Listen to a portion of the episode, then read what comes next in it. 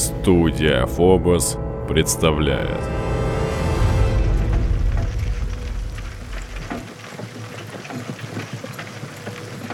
Неделю назад в монастырь святого Иоанна пришло письмо, в котором феодал из деревни Фалкрит просил помощи. Его жена уже месяц тяжело больна, не может говорить и есть.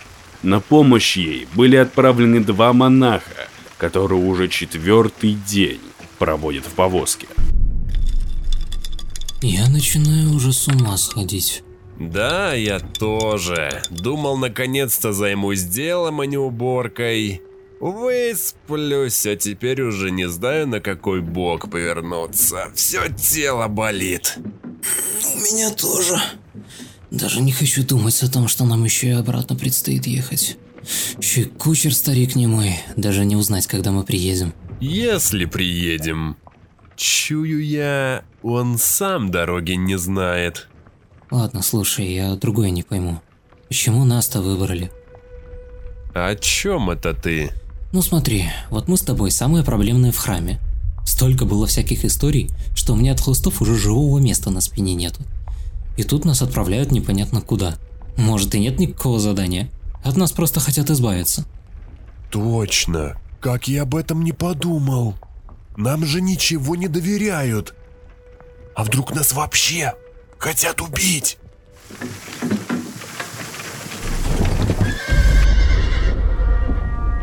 Что теперь будем делать? Тихо.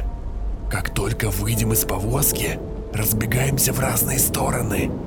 Я дам сигнал.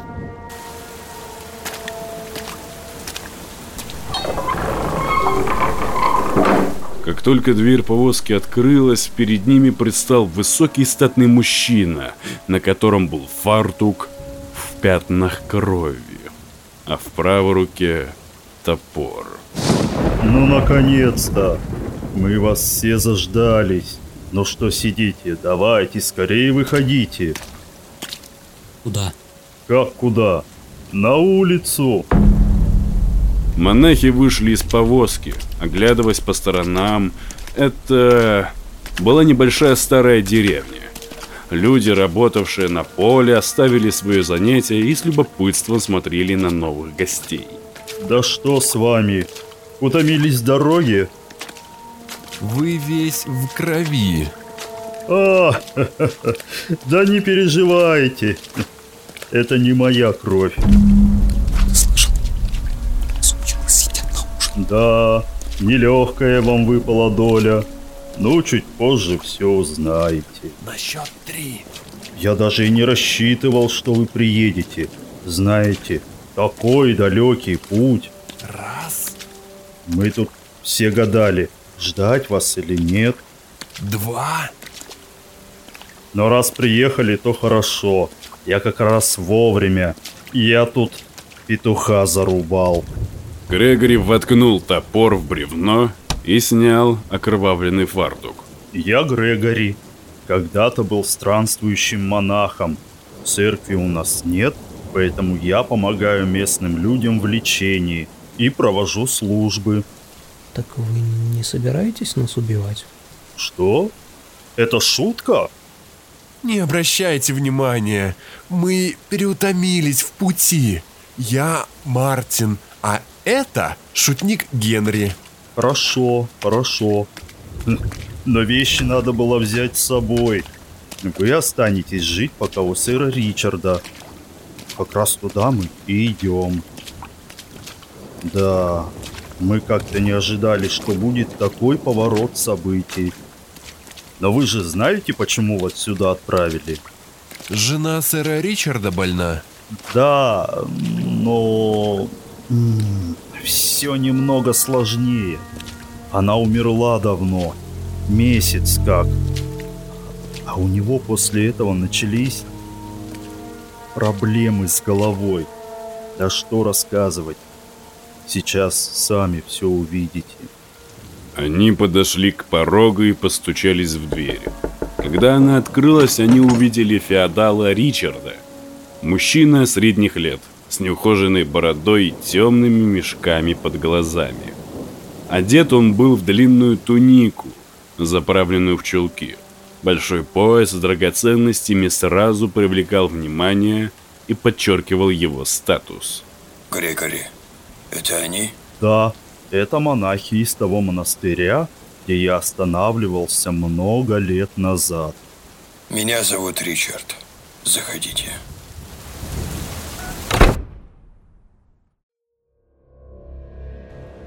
Слушайте, последняя надежда на вас. Я уже не знаю, что делать. Вылечите мою жену Лори, и я озолочу вас. Дарую любой дом в деревне. Все, что хотите. Как только Ричард закончил нервно просить о помощи, он отошел в сторону. И все остальные увидели тело мертвой девушки, сидящей в кресле. Она уже начала покрываться темными пятнами. Глаза были серые, челюсть была приоткрыта и выпирала. Несколько мух кружили над ее головой. Сильная вонь пронизывала каждую частицу пространства зала, в котором они находились. Боже, да она мертва. Ричард, только спокойно. Ах вы ублюдки. Я просил о помощи, а вы издеваетесь надо мной. Успокойтесь, Ричард. Вы считаете, что ваша жена просто больна? Ну, конечно. Она только недавно на скрипке играла. Мы танцевали с ней. Она еще дома потом убиралась. В общем-то, я знаю, что с ней. Сталкивался э, с подобным как-то. Правда? Вы сможете ей помочь? Я думаю, да. Но нам нужно забрать ее в другое место, где она будет проходить лечение. Куда вы хотите ее забрать? Никто не должен знать. Ей нужна тишина, покой и Божья помощь через наши молитвы. Вы же хотите, чтобы она поправилась? Ну, конечно, это единственное, чего я хочу. Если это необходимо, то заберите ее. Только я прошу, будьте аккуратны с ней. Лори – самое дорогое, что есть в моей жизни. Ну, конечно, сэр. Мы же хотим как лучше. И как тебе такое пришло в голову сказать? Да я вспомнил, как ты упомянул, что нам жить у него. А с мертвой девкой, от которой разить на весь дом, как-то нет желания находиться. Все правильно. Мертвое должно оставаться в земле до воскресения Христова. А если он захочет ее проведать? Тогда уже будем что-то дальше придумывать. В любом случае, мы тут всего на неделю. Денег нам от него все равно не видать, как и ему жены. Будем молиться за упокой, а потом обратно в церковь поедем. Ну, вроде все. Пошли за вещами.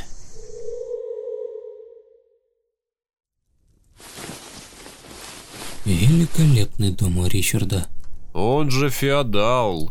Чего еще ожидать было? Здесь вся земля его. И люди работают на его благо. Надо спать ложиться скорее.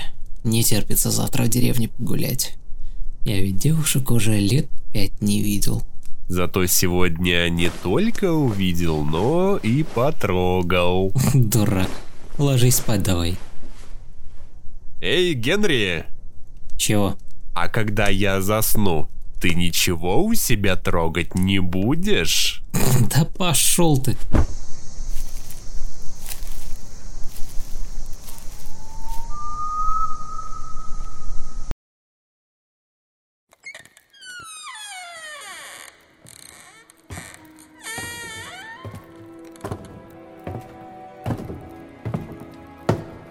Эй, монахи, проснитесь. Монахи, открыв глаза, увидели яркий, режущий свет от свечей, которые держал Ричард на тарелке. Слегка приподнявшись в кровати, они увидели, как второй рукой он обнимает свою мертвую жену. Лицо было по-прежнему искажено, с выпирающей челюстью, нахмуренные брови давали понять, что она очень зла на них. Теперь ее белое платье покрывала сухая грязь. Вот, видите?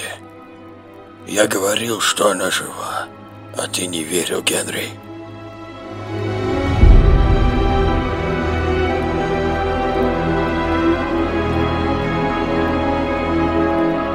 Ричард отошел к двери, а жена продолжала нахмуренно стоять возле кровати.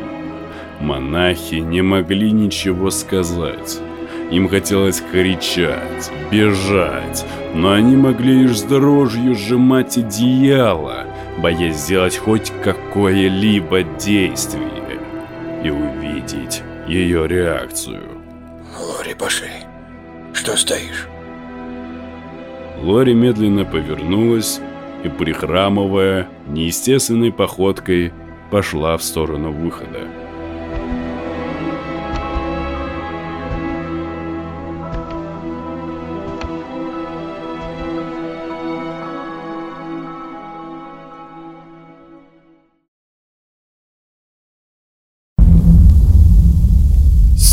Сейчас спокойно, тихо вылезаем из окна и убегаем отсюда. Куда? Подожди, вопросы будут потом. Что вы тут делаете? Вот именно! Что мы тут забыли? Ты ничего не хочешь рассказать? Я не понимаю. Я тоже. Какого черта мертвая жена по дому разгуливает? Генри, это опять твои глупые шутки? Нет, Грегори, он не шутит. Чертова покойница только недавно стояла в гостиной и смотрела на нас. Вы оба спятили? Да? Тогда пошли с нами.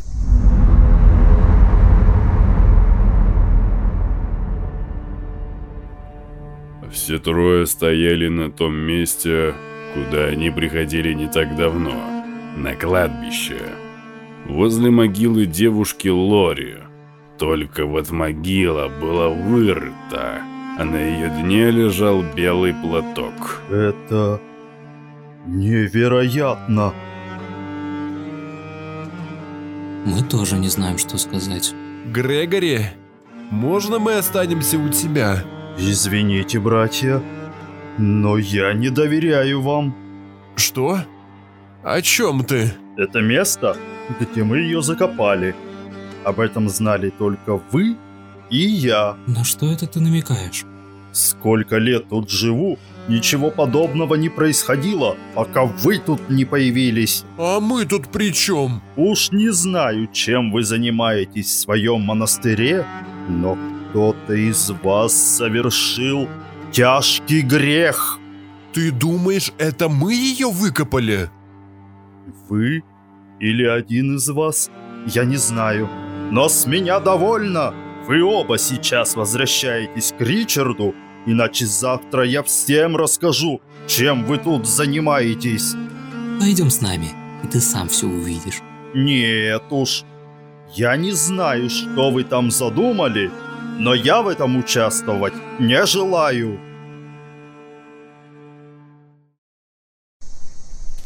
Даже не верится. Может, все это дурной сон, а я все еще еду в повозке? Лучше подумай, что нам делать дальше. Я обратно не вернусь. Я тоже не хочу. Лучше бы в монастыре сидели. К черту такие приключения. Да, у феодала, конечно, хорошо, но в церкви как-то спокойнее. Подожди.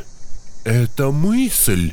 За нами приедут только через неделю, но мы можем и в другой день уехать. К примеру, завтра. Точно. Узнаем у местных. Может быть, кто-то поедет в наш город или хотя бы в его сторону. Хорошо. А сейчас идем в поле. Спать придется на сене, но сегодня там будет уютнее, чем в роскошной гостиной.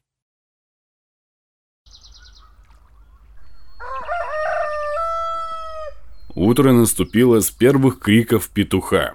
Монахам привычно рано вставать и начинать служение, но сегодня у них есть дела поважнее. Ладно, сейчас расходимся. Ты иди по деревне погуляй. Разузнай, что можешь. А я по полям пройдусь, с рабочими поговорю. Хорошо, удачи.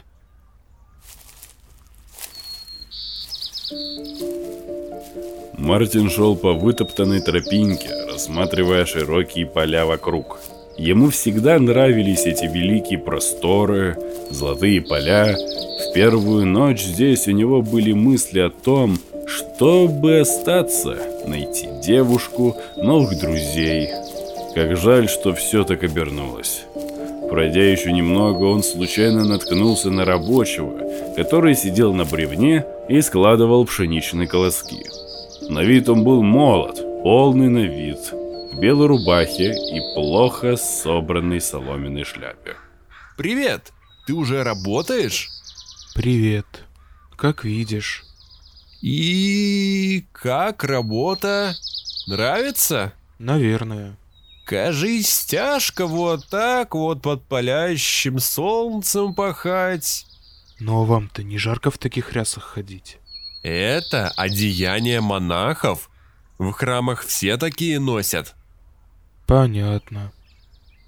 А ты давно тут живешь? Да как родился. И чем занимаешься? Работаю. Ясно. Слушай, у вас же тут есть повозки, которые по городам ездят? Ну какие-то есть. Слушай, прошу тебя, просто ответь мне где. И дальше сиди и собирай свой колос. Мне нужна повозка или телега. Да, у меня есть телега. Вон там за загоном стоит. Отлично. Мне сегодня с другом нужно уехать в Девюрт. Но это не бесплатно, сынок. Да знаю, знаю, вечером все будет. Мартин бродил по деревне в раздумье. 30 серебряных монет. Такова цена за поездку. Но где взять такие деньги? Выйдя на главную площадь, он увидел красивую девушку с рыжими волосами. Она стояла, держа корзину с яблоками. На секунду он подумал, возможно, она смогла бы стать той самой его возлюбленной, родить детей, быть всегда рядом. Но как жаль, что у судьбы свои планы. Мартин, я нашел человека, который может нас увести. Идем. Да подожди, я уже был там. И что? 30 серебряников. Черт возьми. Мы же хотим в город поехать, а не купить ее. Откуда такие цены? Не знаю. И что теперь делать? Иди за мной. Ну не знаю. Новая жизнь, говорите? Именно. Больше никаких работ. Будешь служить в храме, кушать каждый день, молиться и слушать проповеди. И все это за 30 серебряников? Мартин медленно наклонился перед парнем, который по-прежнему перебирал колоски. Послушай, у тебя не будет второго шанса. Мы сможем забрать тебя с собой, но только сегодня. Потому что завтра мы исчезнем, а ты навсегда останешься в этих полях. Ну, не знаю. В любом случае, у меня только 25 серебряников. Пять у меня есть. Что? Откуда? А на что, по-твоему, я вино в дорогу покупал? Прекрасно. Где они? В моем дорожном мешке. Тогда идем за ними. А ты думай скорее. Мы скоро вернемся.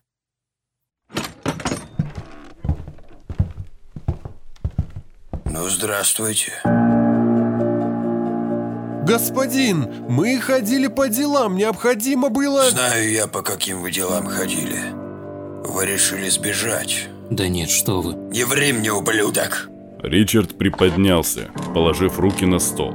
Вот так вы мне за доброту отплатили. Я впустил вас в свой дом, а вы меня обокрали. Погодите, о чем вы говорите? Пропало все золото из моего хранилища. Нашел я его в ваших вещах. Я клянусь, мы не брали ваше золото. Да что ты? А что оно тогда делает в ваших мешках? И для чего это вы повозку хотели нанять? Он говорит правду, господин. Если бы мы хотели бежать, разве оставили бы мешки в комнате? Нас кто-то подставил. А повозку мы искали, чтобы жену вашу в монастырь отвезти поскорее. Молитвы многих братьев и епископа быстрее помогут ей выздороветь и прийти в себя. Она никуда не поедет, как и вы.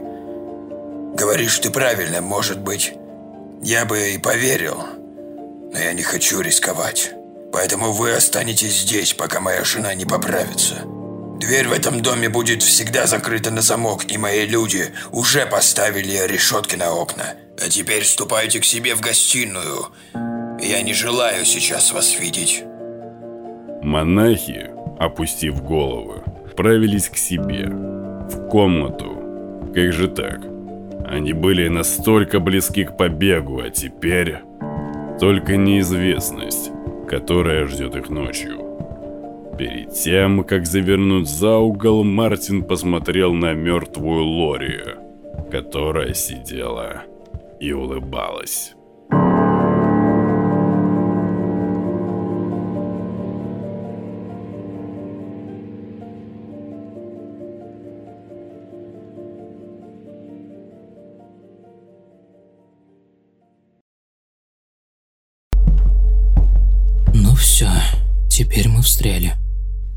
И вещей наших нет.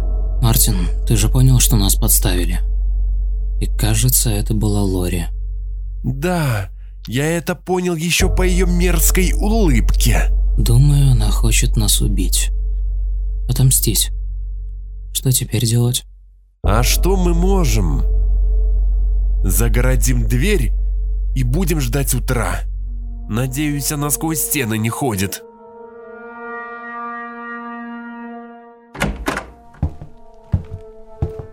Так, я уезжаю в другую часть королевства. Нужно собрать людей. Вы останетесь здесь. Следите за домом. Сами себе приготовите еды. А Лори присмотрит за камином. Что-то случилось? Пока что нет. Завтра увидимся.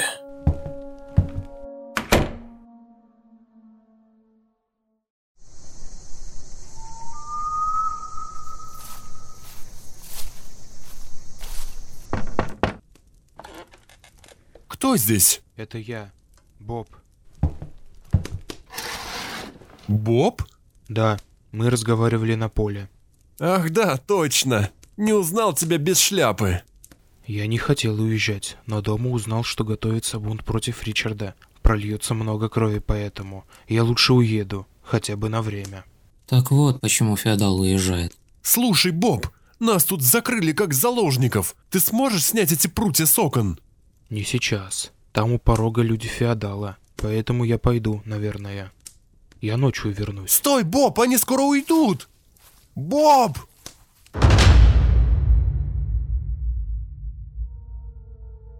Через пару часов начало темнеть.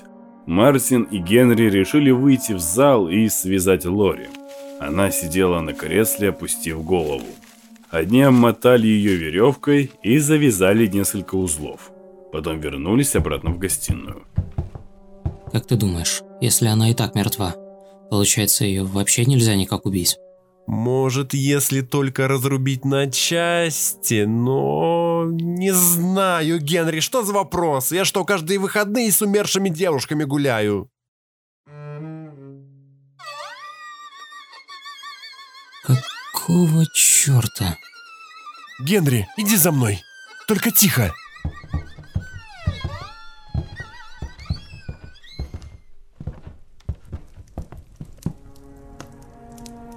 Они зашли в зал, но Лори по-прежнему сидела связанная в кресле. Может, это с улицы? Нет, звук был точно отсюда. Хватит. Пошли обратно.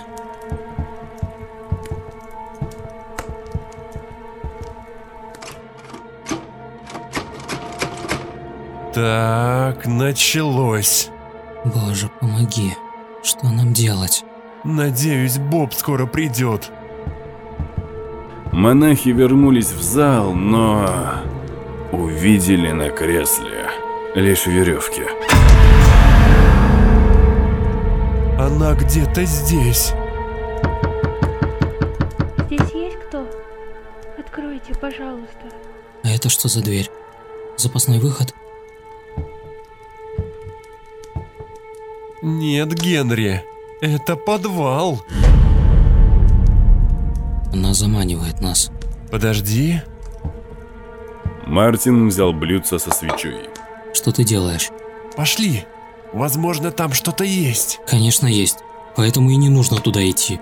Может, она хочет нам что-то показать.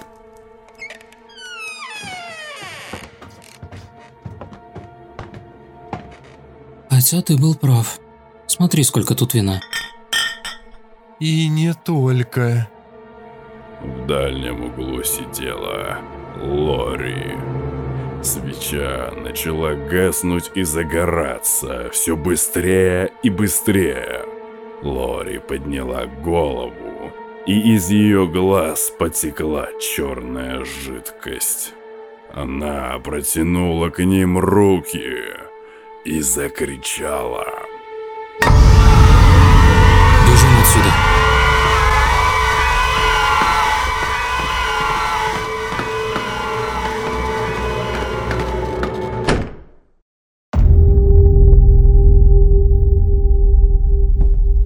Я нашел Библию. Думаешь, это поможет? На все должно быть свое объяснение. Мы были плохими служителями Бога и многое упустили. Но я надеюсь, здесь мы найдем ответы. Я пока вина налью. Мне тоже налей.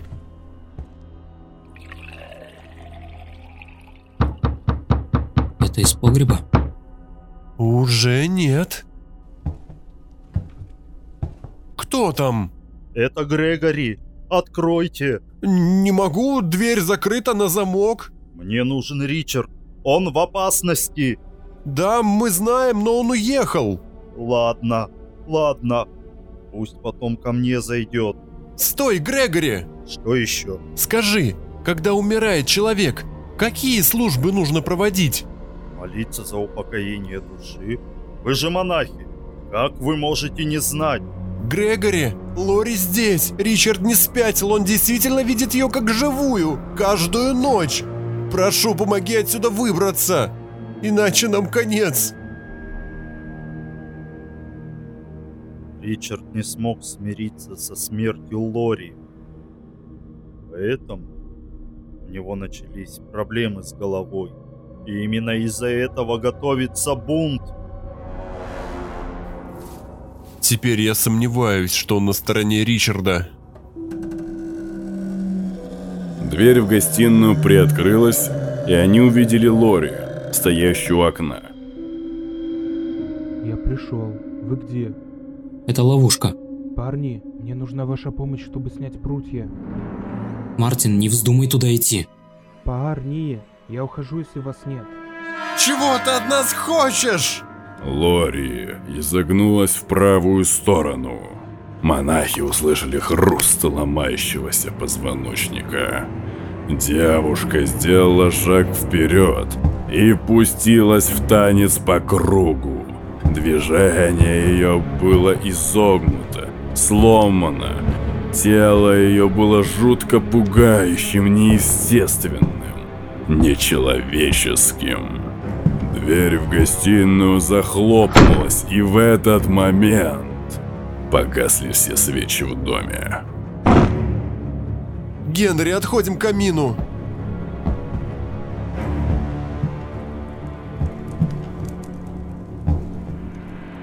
Что же происходит? Я думаю, она не успокоилась. Что? Когда она умерла, ее не хоронили и не читали молитвы, поэтому ее душа не нашла покой. Когда мы ее закопали, нужно было провести заупокойный молебен, и она бы не вернулась. Пока монахи разговаривали, топор, лежащий на кухне, начал летать в воздухе. Как будто кто-то нес его в темноте. Нес к сидящим монахам. В таком случае нам нужно дождаться утра и все закончить. Библия еще у тебя? Топор повис над головой Мартина. Генри заметил это, подняв руку, хотел закричать, но свет озарил девушку Лори. которая появился возле Мартина. Топор с размахом вонзился в ее спину, и она упала через Мартина в ноги Генри. Испытывая ужас и отвращение, Генри отодвигался в сторону камина, как внезапно. Из огня появились две руки, которые схватили Генри за шею и утащили в огонь.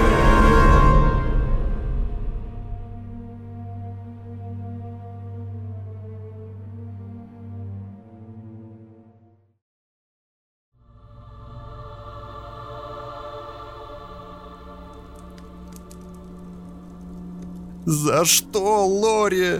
Что он тебе сделал?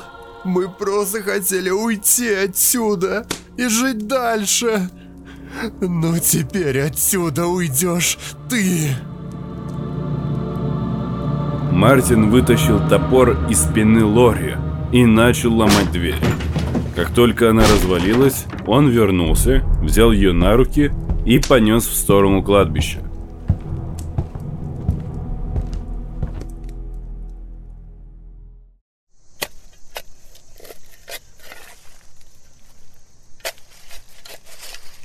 Теперь навсегда закончим с этим. Вечный покой им даруй, Господи, и досияет им свет вечный. От врат ада избавь ее душу, да пусть покоится в мире. Господь с тобой и твоим духом. А теперь запомни, тварь, я больше не бегу. Сейчас я вернусь обратно домой. И как только ты осмелишься вернуться, я разрублю тебя на части, убью второй раз. И по-настоящему я оставлю от тебя ошметки, которые будут меньше камней на твоей могиле.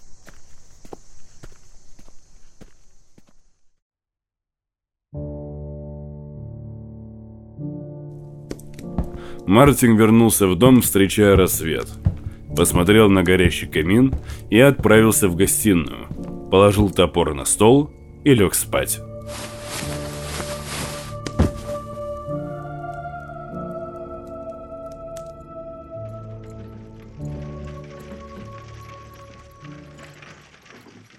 Как ты думаешь, вот, э, к примеру, если бы я жил в деревне Так, и был бы обычным рабочим, смог бы я когда-нибудь открыть свою лавку и путешествовать по разным странам? И что бы ты продавал? Кувшины, может даже украшения? Я думаю, у тебя бы могло получиться. Моя очередь. Вот как думаешь, смогу ли я к старости стать епископом? Ты? Нет, это вряд ли. Поэтому ты меня не спас.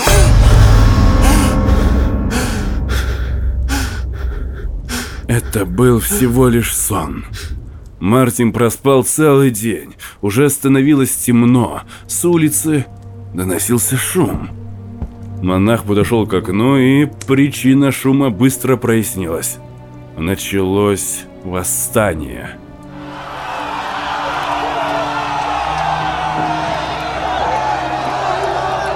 Часть домов горела, люди толпились возле одинокого дерева.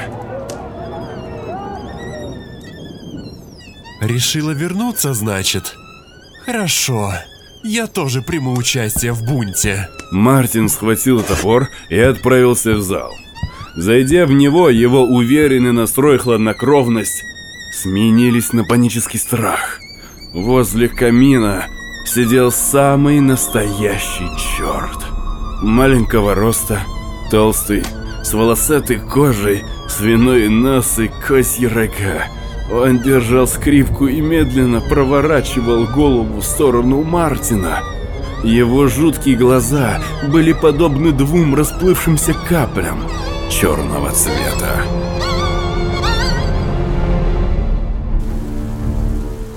Вы не понимаете, что творите. Это мои земли. Мои. Это не дает тебе права обращаться с людьми, как с животными. За все есть своя цена, Ричард. Твоя – это жизнь. Ричард поднимался от земли. дергаясь от боли и удушения петли, которая была затянута на его шее. Это конец твоей истории и новое начало моей жизни.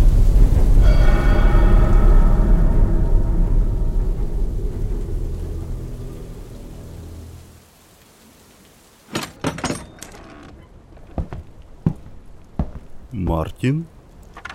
Чем ты занимаешься? Я знаю ответ. Все это время камин горел сам по себе. Его никто не растапливал. Это значит, что это и не камин вообще. Мартин, положи топор. Что? Посмотри, вода не тушит огонь. Или, по-твоему, я спятил? Или нет? Попробуй еще хоть что-то сказать про постановки, которые мы делаем, и ты будешь следующим вместо дров. Нет, нет, Мартин. Я не считаю тебя спятившим. Камин — это тоннель в ад. Что? Пойми, я не хотел, чтобы все дошло до такой смуты и бунта. Я лишь хотел использовать свои оккультные знания, которым меня обучили во время странствий. Да-да, здесь я служил лекарем, но могу сотворить не только хорошие вещи. Тогда я призвал черта, который вместо убийства решил поиздеваться над Ричардом. Поэтому в этот раз ты прав. Но твои угрозы... Мартин, ты же ничего не сделаешь своему новому феодалу. Посыпалась земля возле входа. Это стояла мертвая Лори. Господи, что это? Теперь я увидел полную картину. Ты открыл врата в ад, позвал на помощь черта из преисподни. И душа Лори пошла вслед за демоном в наш мир, чтобы спасти от него своего мужа, которого, кстати, ты убил. Она пыталась предупредить нас, но мы не могли понять ее. Теперь, Грегори, кажется, она хочет поговорить с тобой. Прошу, пожалуйста, не надо! Из камина в огне появился черт, протянувший руки. Лори подбежала к Грегори, схватила за шею и подтащила за собой. Они зашли в камин и резко провалились. Огонь погас.